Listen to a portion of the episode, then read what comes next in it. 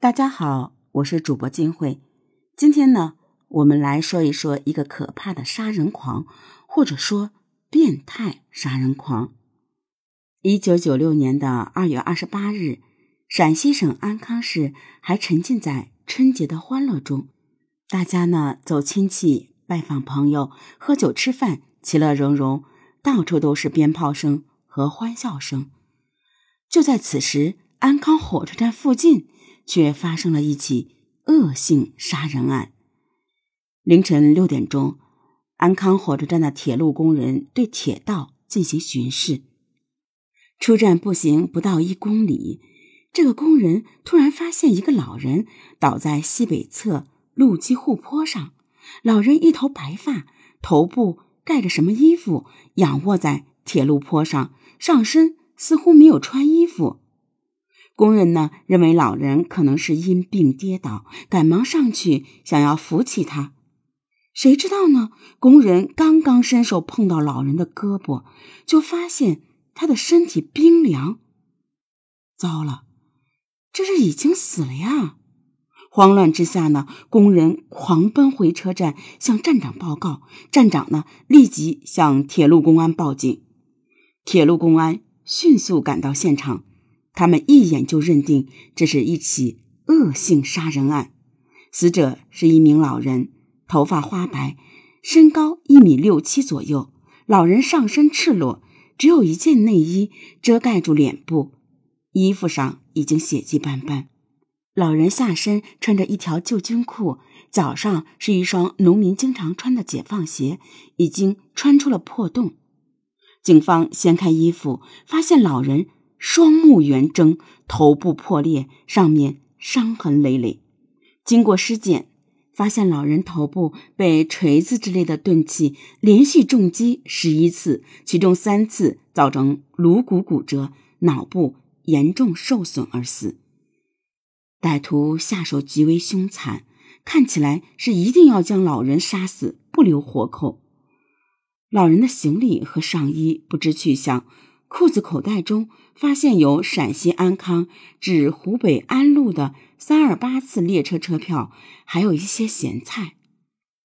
对于歹徒的身份以及行凶的目的，警方很迷惑。一些民警认为呢，这看起来似乎是图财害命，可能是歹徒将老人骗到火车站外，然后砸死后劫财。另外有一些民警则觉得不大可能。这个老人有五十多岁，根据外貌、衣物，尤其是破旧的解放鞋来判断，应该是陕西或者湖北的老年农民。显然呢，比较贫穷。况且老年人在外旅行，一般身上不可能带什么钱，能够满足路上吃住就行了。根据老人自己带的咸菜来看，估计他连吃饭都不会花几个钱。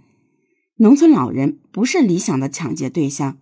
稍微上道一些的歹徒也不会抢劫这样的人，于是，一些民警呢提出可能是报复杀人，是老人的仇人干的。他们的依据是，抢劫也没有必要杀人，更别说老人身上不过区区数几元钱。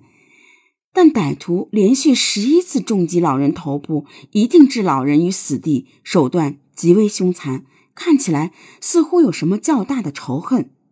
那么。确定老人的身份就很重要了。当年呢，火车票不是实名，老人行李又被歹徒抢走，没有身份证、介绍信等任何可以证明身份的东西。无奈之下呢，警方只能在安康和安陆两地张贴认领尸体的告示，但几周内并没有结果。这也很容易理解。老人只是买了一张安康到安陆的火车票，并不代表他是这两个地方的人。况且，就算是这两个地方的人，也可能是边远农村的家人，一时半会儿呢不会看到告示。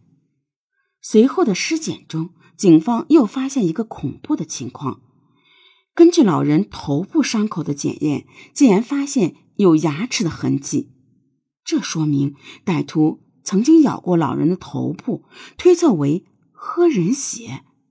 天哪，这是什么样的丧失人性的怪物？这种人在社会上流窜，具有极大的危险性，必须尽快抓住。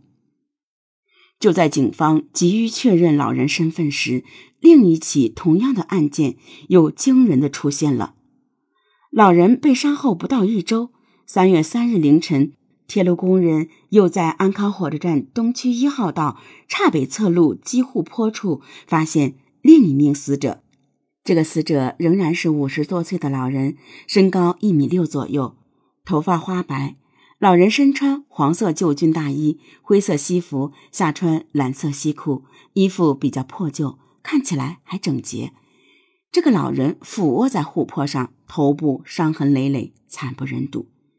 经过尸检，老人生前被人用锤子之类的凶器连续十二次重击后脑，导致后脑开放性骨折，部分骨头深陷三厘米之多。老人的行李还在，衣服完好，但明显有被翻动的痕迹。从衣服口袋中，警方发现有陕西省成固县火车站的站台票一张，有署名的电报一份。奇怪的是，在老人行李中的一件叠好的衣服中，警方发现了隐藏在衣袋里面的一千两百元钱。看起来，歹徒只是草草翻了一通，并没有找到老人藏起来的钱。短短一周内，两人在安康火车站被杀。这可就非同小可了。安康铁路警方随即成立了专案组，将两起案件并案侦查。连续两人被杀，动摇了警方的报复杀人的怀疑。显然呢，这两名老人都不是本地人，应该是外乡的农民。即便他们有仇人，怎么可能会同时选择在安康火车站下手，还使用同样的杀人手段？那么。原来判断的报复杀人不太可能，歹徒唯一的理由就只有谋财害命了。奇怪的是，既然是谋财害命，歹徒肯定会仔细翻找财物，怎么会没有找到第二个受害老人藏在衣服里的一千两百元呢？这不符合逻辑。警方迅速兵分两路，一路按照线索寻找受害者家属，调查受害者的社会关系。另一路呢，则在安康火车站走访，看看是否有人看到过两名死者。第二名死者身上有一份从城固的电报，这是最好的线索。根据发电报的地址和人名，警方顺利找到了死者在城固农村的家属。听说家人被害后，死者家属如晴天霹雳，全家人哭成一团。遇害老人叫做严志光。五十二岁，是城固县二里区黄岗乡明珠村二组农民，常年在家务农。二月二十三日，严志光接到电报，说他在河南省安阳市打工的儿子被人打伤。严志光老人心急火燎，急忙带着家里现金赶赴安阳。到了成固火车站，严志光老人只买到了一张站台票，试图挤上火车再补票。当年火车经常爆满，尤其是在春节前后，更是极难上车。当晚，严志光老人没有挤上幺八四次列车，滞留在站内。他让来送他的老伴儿回去，自己准备挤上下一班火车。警方询问严志光老人是否有什么仇人，他的老伴儿立即说没有。严志光老人一辈子老实巴交的，性格内向，甚至孤僻。几乎没有朋友，也自然不存在有什么仇人。那么会不会是劫财呢？警方询问严志光老人有没有携带大笔钱款，家人表示确实有些钱，因为儿子需要住院。严志光老人出发时带走了家里的两百多元现金，又向邻居借了一千二百元。警方推测。严志光老人将一千二百元藏在行李的衣服里，将二百多元放在身上。歹徒只抢走了严志光老人身上的一二百元，并没有发现一千二百元。根据严志光老人家人的介绍，案件似乎是图财害命了。只是这也说不通，没听说过图财害命的歹徒杀了人后连钱都找不到的。就在迷惑不解的警方继续调查严志光老人的期间，震惊的事又发生了。